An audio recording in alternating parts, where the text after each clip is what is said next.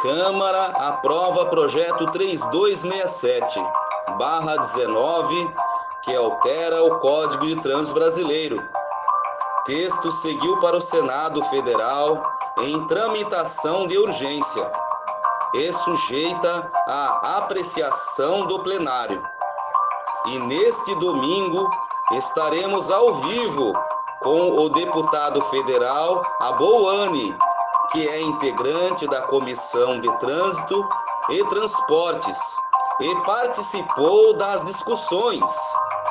Eu convido vocês, meus irmãos e amigos, a sintonizar a Rádio Cidade Esperança às 14 horas no programa O Evangelho na Estrada. Um grande abraço a todos e até lá!